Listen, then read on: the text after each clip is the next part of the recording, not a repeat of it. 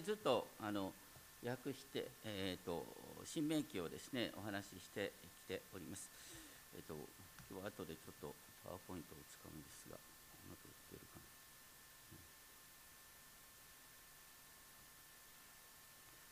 ここに、えー、ですねパワーポイントが映る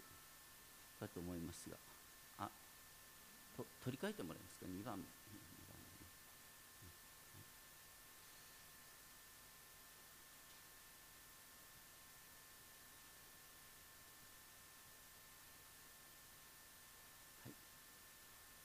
かなかこう字が見にくいでしょ？あの見えない方は前の列が空いてますので前の列に。ぜひお越しくださ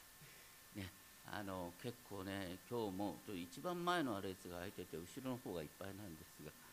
あのぜひ本当に前に移動できる方は本当に前に移動していただいてですねあのお話をお聞きいただければと思います。今日はですね主を礼拝する愛の共同体ということで、えー、ですね共に覚えたいと思いますけれども私たちはみんなあ基本的にねあの豊かになりたいと思ってますよね。あの貧しくなりたいと思ってる人いますか？やっぱりもうちょっとお金が欲しいなって思うのはみんな人情です、うんでもあのお金を得るとねあの困ったこともあるんだよっていうことをみんな分かってますか？ってことお金がたくさん入るとね、えー、家が大きくなる。でそれぞれ部屋を分かれてね、えー、取ることができるようになる。でそれぞれの都合に合わせてね自分の部屋にテレビを置いたりなんかしてね。でそうするとだんだんだんだんねそれぞれの個別のあの空間が広がれば広がるほどどうなるかというと家族一緒に住むってことがなくなるんだよね。みんなの都合が優先されてくる。それとあのみんなお金ができるとどうなるかっていうとやりたいことがたくさん出てくるでしょ。スケールスケジュール帳がどんどんどんどん埋まっていくんですよ。本当に最近思うんですけどもね。例えばちょっとミーティングやろうと言ってもねなかなか大変なんですよ。スケジュールを調整するだけでえらい時間かかる。昔そんなことなかった私たち本当にですねあの富は全てを幸せにすると思ったらとんでもないことねマザー・テレサさんがこう言いましたけども富は不幸です。豊かさは不幸です。それは人の気前の良さをなくし心を閉ざし窒息させてしまうからです。大体ねお金がたくさんあればあるほど自分に寄ってくる人はひょっとしたら私のお金を狙ってるんじゃないかなって疑いが出たりなんかするのもそれだけでもう嫌だね。貧しかったらそんな気持ちを持たないのあの本当に思うんですけども豊かさと孤独感っていうのは並行して進むのかなと思います。豊かさと孤独感。貧しくてさ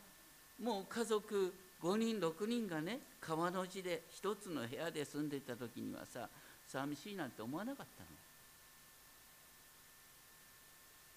教会もそうですね。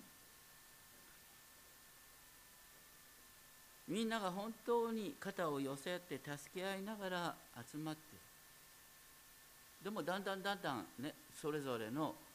お金とともに自分のやりたいことこうやりたいことって増えれば増えるほどですねまあ皆さん教会も選ぶようになってきて結果的にですねまあうちの教会の場合はあ皆さん大体通うのに平均どのぐらいかご存知ですか？皆さんね自分だけが遠いとこから来てると思うかもしれないですけど平均1時間ですよ皆さん。なかなか田舎の教会ではないです。だから1時間以内の人はあ私は近いところに住んでるんだと思ってください。でも人によってはねあのやっぱり歩けるところにって思うでしょ。でそういうことのために今日の箇所がある。今日の箇所を共にですね覚えていただきたいんですけども。イスラエルの民は荒野において、えー、神の幕屋を真ん中にですねあのこうちょっとこの絵そんなに僕気に入ってるわけじゃないんですがこれしかないんですね神の幕屋を真ん中にですね、えー、それを囲むようにあのこう十二部族がですねこう整然と並んでたわけです。でそういう中でねあの いろんな誘惑があっても互いに助け合いながら生き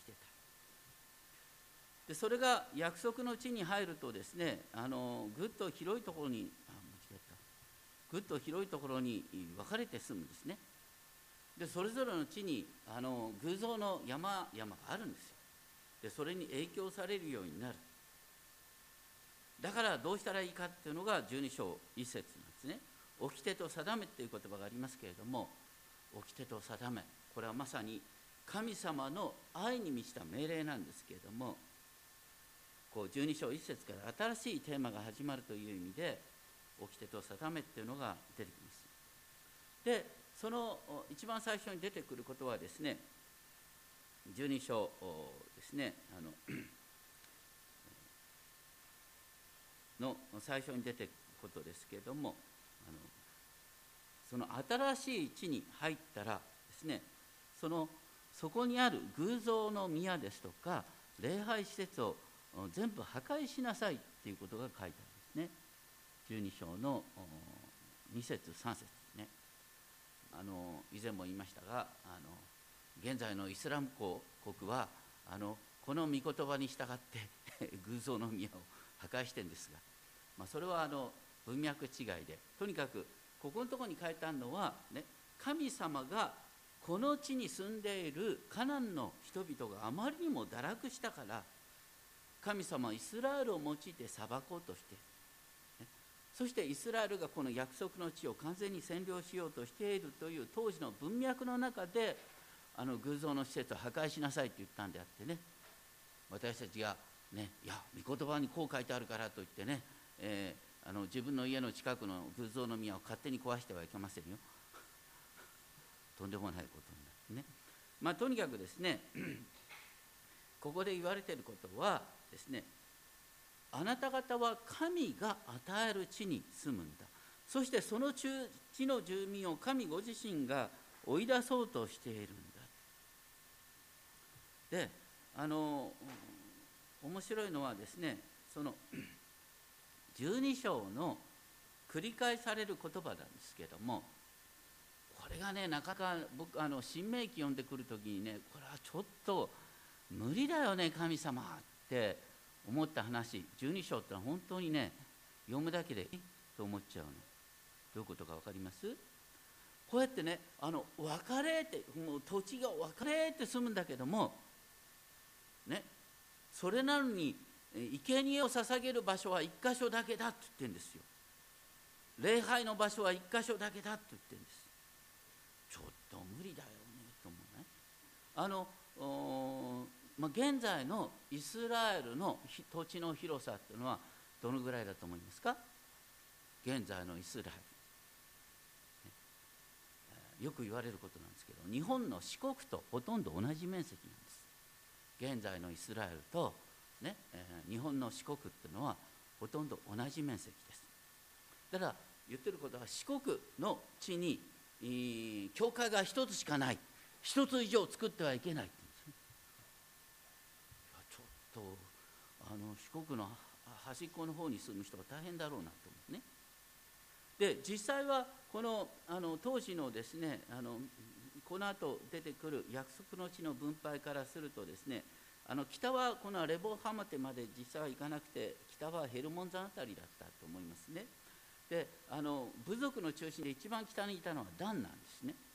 であの中心地はあのシェケムっていうのがあのいつもイスラエルのへそあたりがシェケムなんですね。で一番最初の礼拝の場所っていうのはシェケムのちょっと南にある城だった。で後にはですねあのさらに南のエルサレムが礼拝の中心になってきます。そうするとダンからエルサレムまでっていうのは皆さんどのぐらいかかると思います？ダンからエルサレムまでっていうのは大体距離にすると170キロぐらいなんですね。立川から中央線で長野駅のちょっと手前あたり。諏訪湖を過ぎてしまう。そこをですねあのまあ足の強い男が往復するんだったらまあそう大したことないけども家族連れでね礼拝のために往復するとなるとやっぱり1週間ぐらいかかるだろうで、えー、聖書に書いてあるね少なくともねその礼拝のために年に3度はそこまで礼拝に行けって言うんだよね。で生贄を捧げるのは勝手に生贄を捧げちゃいけない。生贄を捧げる場所はこの唯一のこの神の幕屋。でのみ生贄を捧げるそれがね主が選ぶ場所。主が選ぶ場所っていう言葉がこの新明記の12章にですね繰り返し出てくるんです。12章の5節11節14節18節21節26節。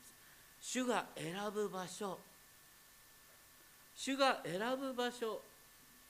主がご自分の皆を置く場所に来なさい。どうしてそれが大切かというとあのこれは幕屋の図ですけれども幕屋ね神の幕屋のですね、えー、これもうちょっときれいにした幕屋の全体像。幕屋の中に何があるんですか？幕屋の中にあるのは契約の箱なんです。ケルビン贖いの蓋。ねここに映ってる契約の箱。ね。この契約の箱をここに映る契約の箱を覆うのが幕屋なんです。ですから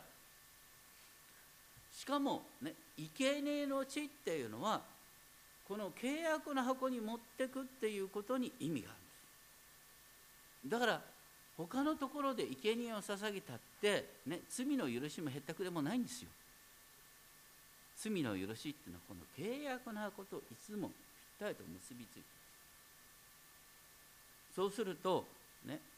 必然的にやっぱり礼拝の場所は一箇所だけにならざるを得ない。まあこの場所を呼ぶためにさまああんまりこういうことを言うとなんだけどもね1時間確かに遠いけどもね2時間で来る人もいるけどもねまあこのこの時代から考えたらまあいいんじゃないの？なんて。だけどねここのとこで、ね、考えてほしいんですけどもその構造というのはねどあの出発点かっていうとこの神の幕屋を中心としてイスラエルの住民族がこうやって神の幕屋を囲むようにして住む。これがね要するに神様がイスラエルの真ん中に住むっていうのはこう具体的にこの地理的なことなんです。契約の箱がこのイスラエルの真ん中に住むんですね。こうちょっとねシナイ山みたいのが見えてであの幕屋と間にこうキャンプ地があるでしょ。要するにこういうふうにキャンプ地があってその真ん中に契約の箱がある。これが神がイスラエルのただ中に住むっていうことの意味なんです。そしてそれが約束の地に入ったらあのごめんなさい約束の地に入ったらねあのこうやって広がるわけでしょ。そうするとこれどういうことかっていうとね土地がなかった時には肩を寄せ合ってきていました。土地が与えられました。豊かさが与えられました。礼拝の場所が遠くなりました。そうすると礼拝の場所が遠くなるっていうことは豊かになったことのね引き換えなんです。だから豊かになるっていうことと礼拝の場所が遠くなるっていうことは実は切り離せないこれは私たち考えてみればいい。日本の教会っていうのは特に都会の教会はね豊かになればなるほど礼拝場所が大抵遠くなってます。でそれ以上のことなんですイスラエル。とにかく神が真ん中にするっていうのはどんなに広がったってねこの広がった土地全体が宿営地なんですイスラエル。広がった土地全体がみんな宿営地でその真ん中に神がおられる。そしたらあ豊かになるっていうことは礼拝の場所が遠くなることなんだなとこう大体決めなきゃいけない。そして私たちはそういう時にね時間と財を犠牲にしなきゃ集まれなくなるんです。これは必然的なことなんです。そのあたりのことを私たちはしかもここのところで言われていることはですねとにかく一緒に、ね、この礼拝の場に集まってそしてそこであの食事をするっていうことは本当に喜びの時なんだよっていうことが繰り返し書いてあるんです12章7節に家族者と共に主の前で祝宴を張り、ね、主が祝福してくださったあなた方は全ての手の技を喜び楽しみなさい。主の前で喜び楽しむんだ。いや確かにどこで喜び楽しんでもいいんだけども主の前で喜び楽しむっていうことを何よりも主は喜んでおられるんだってことなんです。ただ同時にそこのところで困ったことがあるんですね。それはあの大抵異教の礼拝ではですね肉を食べる前に肉をお捧げするっていうのがあるんです。だからあ礼拝と肉を食べるってことはいつもセットになってるんですけどもねこのように約束の地に広がった時には、ね、肉を食べたい時には、ね、肉を食べていいよと、ね、だから礼拝と切り離して肉を食べていいよっていうことが書いてある。12章23節。ただその12章20節から23節だね。ただその時に血は絶対に食べてはならない。肉の食べ方にもですねきちんと神様が喜ぶ食べ方があるんだ。でこれらを合わせてですねあの ここに書いてあることのですね中心点はさっき12章8節でですねおのおの自分の正しいと見られることをしている。しかし12章28節では、ね、気をつけて私が命じるこれらすべてのことに聞き従いなさい。それはあなたの神主が良いと見正しいと見られることをあなた方が行いあなた方の後の子孫も永久に幸せになるためである。まあね要するに私たちが神の民となるっていうことは自分の目に正しいことを行うんではなくて主の目に正しいことを行うんだ。主の目に正しいことっていうのは何よりも一緒に集まって一緒に喜ぶことなんだ。っていうこと。で実際にですねあのこの一箇所で礼拝するっていうのはだんだんだんだん難しくなってくるんですね。あの皆さんダビデ王国がね2つに分かれた。北王国と南に分かれた、ね、北の中心地はあのシェケムの辺りシェケムのちょっとですねあの西の方にあったサマリアでしたけれども南王国はエルサレム。そうすると北王国の人々が南王国のエルサレムにね礼拝のために行くっていうことになると北王国の統一がなかなかまとまらなくなるんですね。で北王国の人々は勝手な礼拝の場所を作っちゃった。それがシェケムのですね西にサマリアっていう礼拝の場所を作ったんです。でこれがね皆さんあのヨハネの福音書4章のサマリアの女の記事を読むときにねこうサマリアに礼拝の場所がありエルサレムに礼拝の場所がある。本当は礼拝の場所一つのはずなのに二つに分かれてる。だから嫌味を言うわけじゃないですよ。嫌味を言うわけじゃないんですけれどもサマリアの女のねヨハネ4章を読む人は新明記12章が常識なんです。新明記12章分かってないと4章が分からない。ね、そうサマリアの女との会話の中でサマリアの女が言ったのは何かというとサマリア人は礼拝の場所はサマリアだと言ってます。でもユダヤ人は礼拝の場所がエルサレムだと言ってます。どうしてそんなこととね？新明記12章によると礼拝の場所は一つだけだ。じゃあそれに対してねイエス様は何ておっしゃったかっていうとね今新しい時代が来ました。ね神を礼拝する者は霊と誠によって礼拝するんです。何を指してんですか？どういう意味で新しい時代が来たんですか？ねイエス様が完全な生贄になってくださってこの要するにイエス様ご自身が契約の箱を不必要にしてくださったイエス様ご自身が私たちの真ん中に住んでくださってね私たちがこのままでね生贄に捧げなったって神様に向かって大胆に近づくことができる。このねあのイエス様がなさってくださったことは何かとこの幕屋の中で死聖所と聖女を区別する幕があるでしょ。イエス様が十字架にかかった時に何が起こったんですか？この死聖所と聖女を区分けする幕がなくなったんです。私たちはこのままで天地万物の創造主に向かってお父様お父ちゃんパパって呼ぶことができるんです。皆さんこう色とね救いとは何かっていうことをね説明できなくなる人がいます。その時にねぜひこう言っていただき私たちに与えた救いは何かというとイエス様のお父様が私のパパちゃんだったの。ね。イエス様はいつでもどこでもね天のお父様にお祈りしててイエス様の祈りはいつも聞かれていたんです。ね。イエス様と天のお父様は通過だったんです。で私今ね実はねイエス様の妹となってんですよ。私イエス様の弟となってんですよ。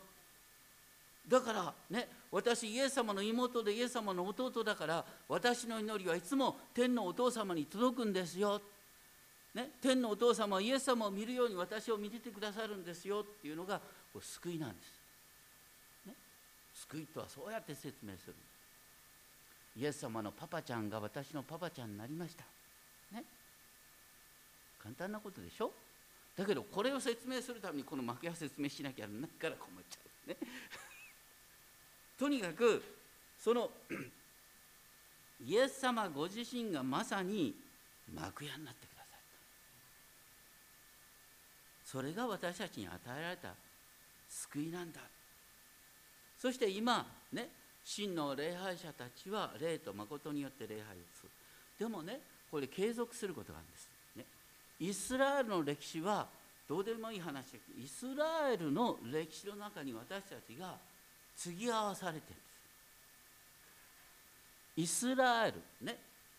イスラエルの歴史の中に私たちがつなぎ合わされてるんです。だから原則はつながっているんです。今神ご自身が真ん中に住んでくださるっていうのはどこを指してるんですか？神が真ん中に住むっていうのはどこを指しますか？神はこの私たちの交わりの真ん中におられるんです。具体的に地理的に言うと神様ここにいるここに。真ん中にいるんです。でこの新約の時代にあっては私たちのこの交わり自体が新しい神の幕や神殿なんです。私たちの交わりが神殿なんです。そうすると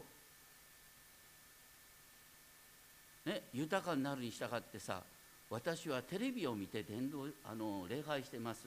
まあそれはあの本当にね体に障害のあるだとかあの、ね、家を出られない時はそれでもいいんですよ。でもねテニスする元気のある人がなんでテレビで礼拝礼拝するんだよってこと。それはありえないんです。礼拝するっていうのは神の宮に集まって一緒に礼拝する。距離は超えるんです。そして礼拝する時に何をするんですか？礼拝するっていうことと一緒に食事をして喜ぶっていうことは実はセットなんです。以前ねあのよその教会の方がねうちの教会に来てねおっしゃってた。立川チャペルの食事ってまるでレストランみたいねとか言ってね。こう一緒にこう食事ができるってことはすごいことなんです主の御言葉を聞いて一緒に食事をする。それが実は彼らがこの幕や礼拝を通してやってたことなんです。でそういう中でですねあの13章になってですね新明記13章になってあの、まあ、この幕屋の話はちょっと差し当たりいいかなと思うんですが新明記13章になってきてですね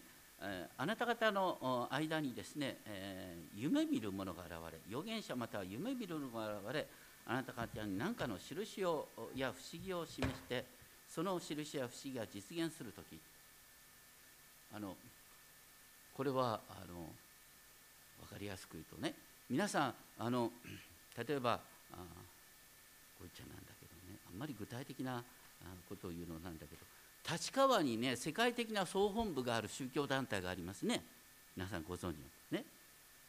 でよく聞くね。いやあそこに行くとねなんか言ってくれることがきちんと当たるんだよ。解決策も示してくれるんだよ。ね。本当に不思議なことが起こるんだよ。ね。でその時に私たちはねいやそれは嘘じゃないってでもこの新明記の13章を見るとそれは嘘ではないんだよ。どこの宗教団体だって印や不思議を売り物にしてんですよ。で実際に印や不思議はあるんです。あるから危ないんです。そしてここによるとですねそれはね神様がねあなたを試験してるんだ。印や不思議は起こるんです。異教の神々だってできるんです。だけどそれを許しておらぬのは神様なんです。それを許しておらぬのは全能の神様なんだ。そしてその目的は何かって13章3節ね。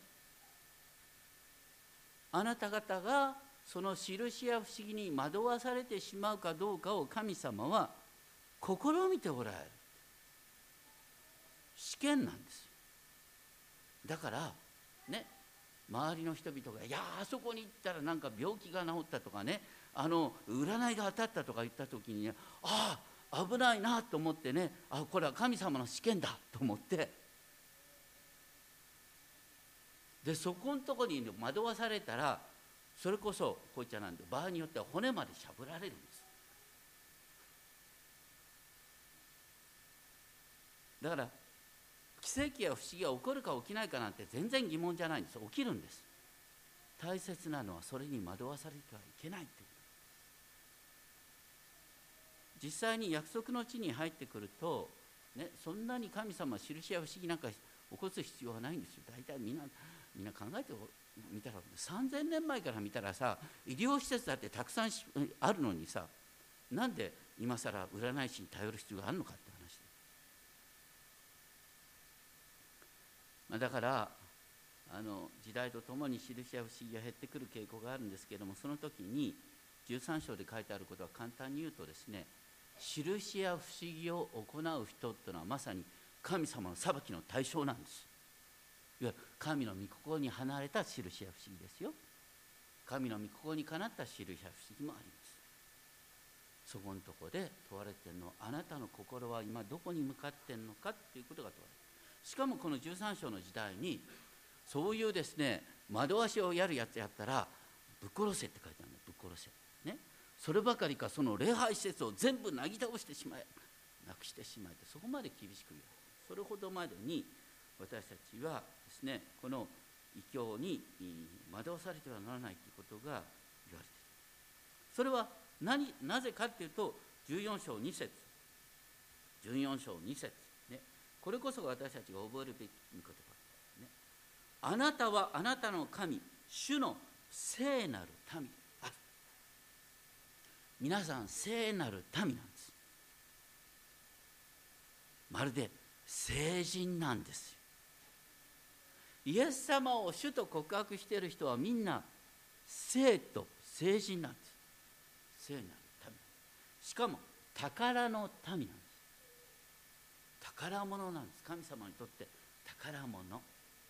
だからこれもね皆さんあの考えて私がね救われてるってことはどういうこと？私は神様にとってプレシャスなんです。あ昔あの映画があったねプレシャスプレシャスってね。とにかくプレシャスってのは今日こう金の指輪じゃなくてねあなた自身がプレシャスなんです。神様にとって非常にプレシャスなもの私は神様のプレシャスなんです。宝物なんですって。ね。自覚するっていうのがこう救いの自覚を持ってるっていうことを指して。いるでそういう中でですねあのどんどん飛びますが14章にですね食べていいものと食べてはならない食べ物がある。これはあのなぜですねイスラエルの時代にこういう食べ物の規定があったかっていろいろと分からないところあるんですけどはっきりしてることはこの食べ物の規定が明確になることによってイスラエルの民は偶像礼拝者と一緒には食事できなくなったんです。だから偶像礼拝者と一緒に食事ができなくなることによって彼らは自分たちが他の民に影響されないように分離することができたんです。だからねあのイカやあの、ね、あのカニが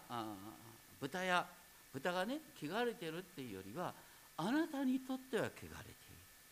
あなたは主の民なんだから、ね、食生活においてから変わりなさいということこれがただ新約の時代になったらあの変わりますよね、えー、今日の肉そぼろは豚なのかな？なんか知らないけどまあとにかくですね 今はユダヤ人でもねクリスチャンになったらユダヤ人でも豚を食べていいことになってまあとにかくですねあの私たちは新しい時代においてはもう神殿がなくなった神殿が必要になったでしょ？そして私たち自身のうちに精霊様が住んでくださってるから私たち自身が精霊の宮になってるからだそういう意味で食べ物によって怪我されるっていう心配はなくなった。でもね絶対に避けなければいけないことがある。それは例えば占いの類とかね。明らかに異教的なものに交わってはいけない。ということがあります。で私たち新しい時代においてはね精霊の宮として自由があるんだけども食べるにも飲むにも何をするのにもただ神の栄光を表すためにしなさい。一人一人の自覚が問われる。で14章になってですねあのあこう14章の22節から14章の22節からのところがこれは非常にね不思議な箇所なあの14章22節に書いてあることはまずですね主の前に10分の1を毎年捧げなさいって書いてある。でもねこう民数記では皆さんが捧げる10分の1はみんなレビ人に行くって書いてあったんです指針明記14章22節以降ではあなたが捧げる10分の1は、ね、神の宮で食べなさいって書いてあるんです。で食べちゃったらレビ人に行く10分の1なくなるでしょ。だからあの旧約あと旧約の時代10分の1って言ったら10分の1は何かというと、ね、現代的に言うとね教会を守るために捧げられるのが10分の1なんです。教会を守るために教会のためにこの具体的に立川福音中教会の上のために捧げられるのが10分の1なんです。それとは別に新明記14章22節以降でこの主の前で喜び歌う喜び、えー、喜ぶために主の前で一緒に食事をするためにその食事の中にですねあの貧しい人もですね加えるために他の10分の1を捧げなさいと書いてある。そうするとあんまりこういうこと言いたくないけども、ね、保守的な学者はこういうんです。この時代は10分の2捧げてたんだ皆さん10分の1だけでも大変なのにさ10分の2なんか。どういうことかっていうとねあの単純明快に言うと皆さんが性別献金をする、ね、その時10分の1は教会の運営のために使われるんです。で自分がねなんか交わりをしたいなんかこういう人を助けたいって言ったらそれにプラスの10分の1になるんです、それが新明記の精神だっ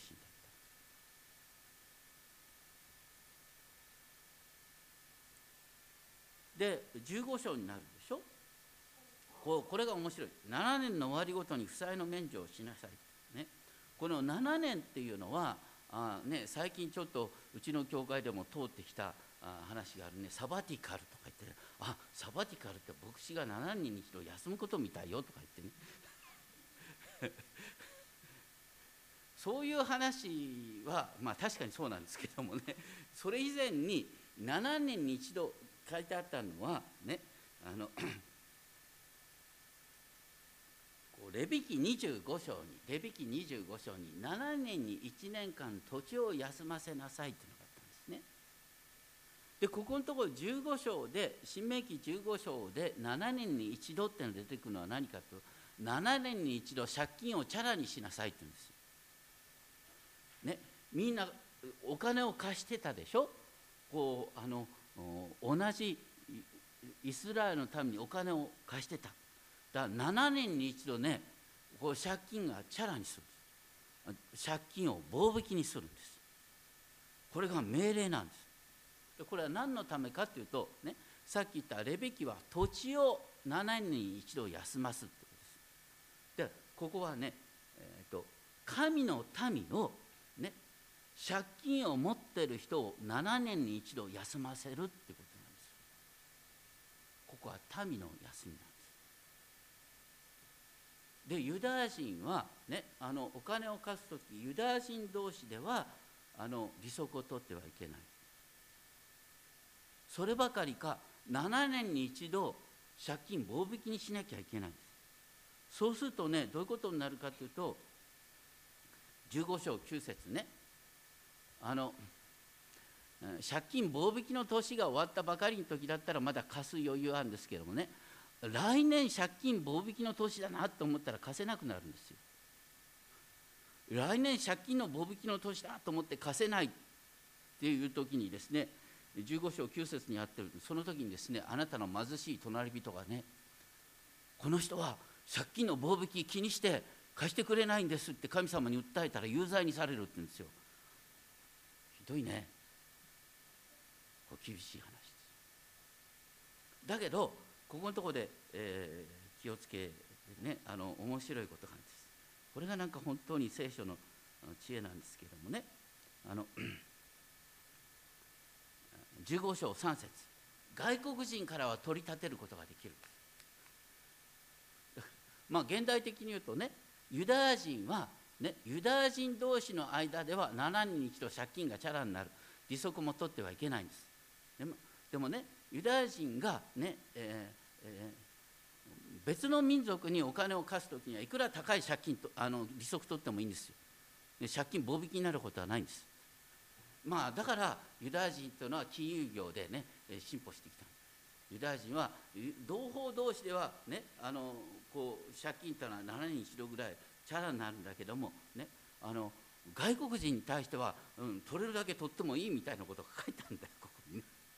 そしてただねそれはどういう意味かっていうとねあのイスラエルの民だけ楽になればいいって話じゃないんです。15章6節にあるんですね。15章6節にあるように。要するにイスラエルの民はとても貧しい民だ。貧しい民だから助け合いなさい。そして貧しい民同士が助け合うことによって豊かになっていく。みんな一緒に豊かになっていく。そういう様子を見て周りの人々が寄せ集められてくるよって。これは実際に初代教会において起こったんですね。初代教会、ね、イエス様を信じる民が一番最初にね出てくることは何かというとイエス様を信じる民はみんな一緒に集まってね生活しててねもう本当に貧しいって言ったらすぐにあの、ね、食べ物がその貧しい人のところに行って、ね、みんな助け合ってたからね本当にその中に貧しい人は誰もいなかったって書いてこれは新明記15章の成就なんです。だから新明記15章と使徒の働きっていつもセットなんです、ね、助け合うことによって貧しい人がいなくなる。そして初代教会はどうして成長したかっていうとあそこに行くと本当に互いに助け合っている。素晴らしいな。なんであんなに自分を無にして助け合うことができるのかな。私もそんな交わりに加わってみたいなって引き寄せられてみんなが、ね、クリスチャンになってきたっていうのが初代教会の姿ですだから教会は互いに愛し合う場所なんです。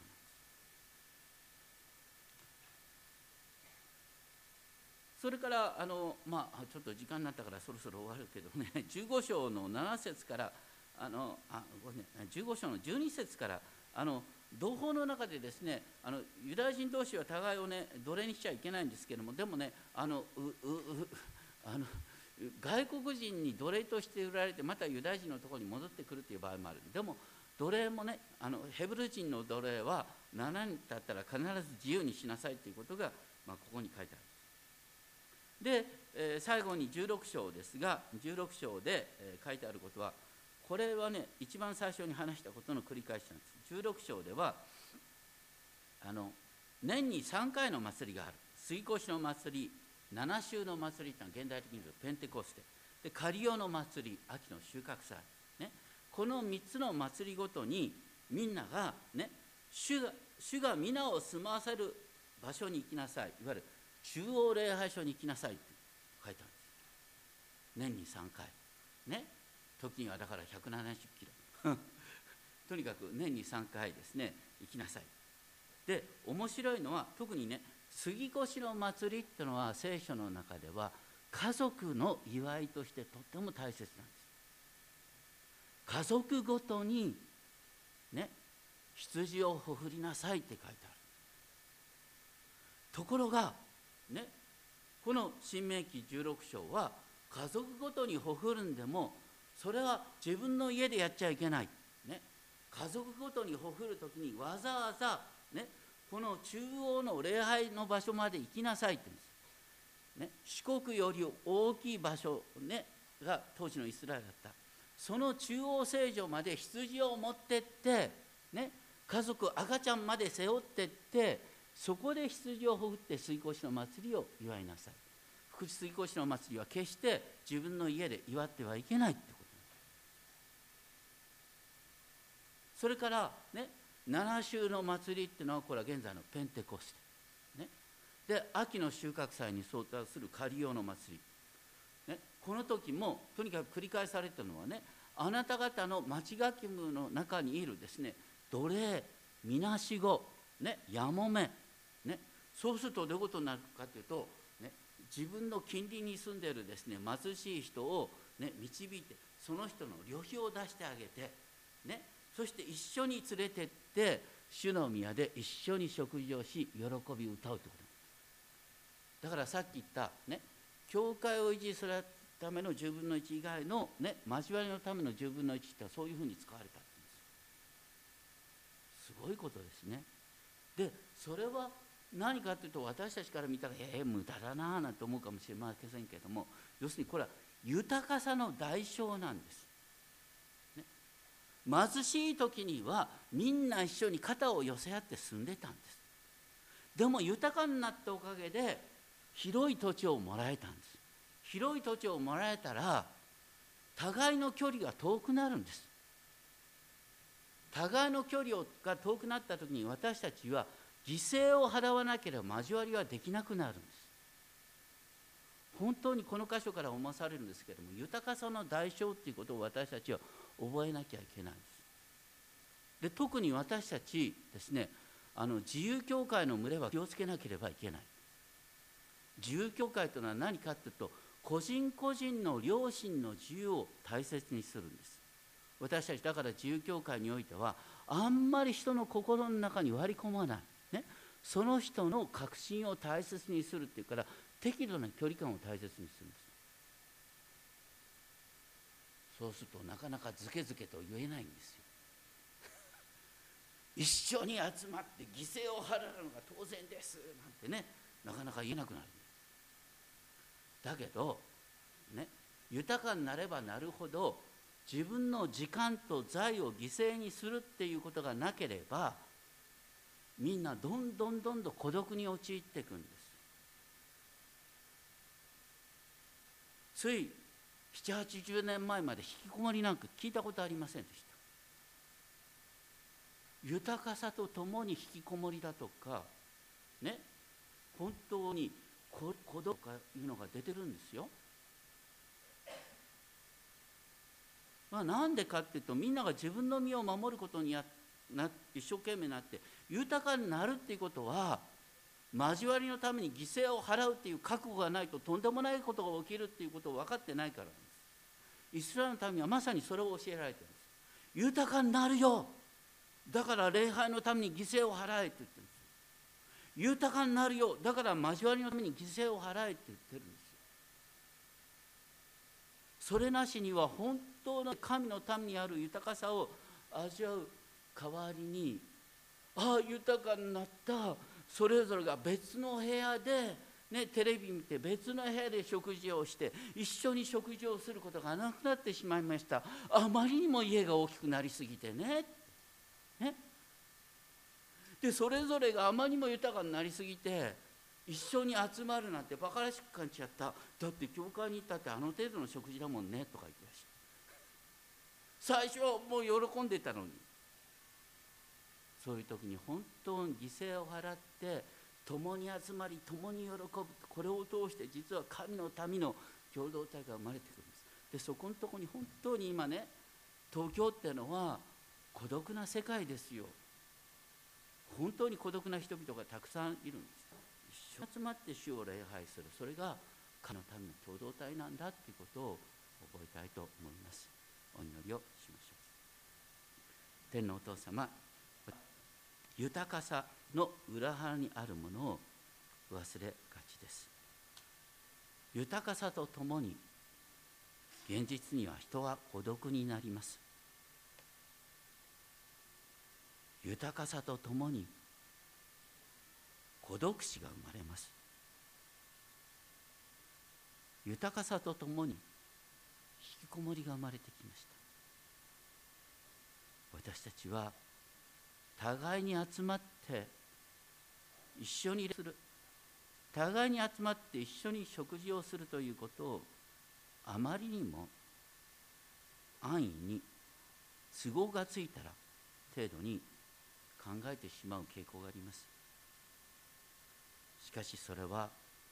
新明記の教えに反することです。初代教会の教えに反することです。私たちは距離を超えて共に集まり共に互いのために祈る。一緒に食事をし喜びを共有し困ったことがあったら分かち合って祈る。そのために神の民とされました。私たちは神の民の共同体です。どうか私たちが本当にキリストにある豊かな共同体と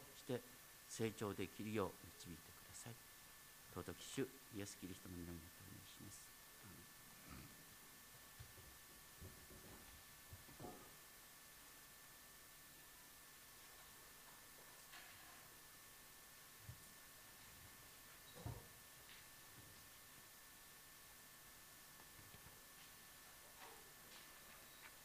応答の賛美をいたします。賛美歌333番「主よ我をば捕らえたまえ」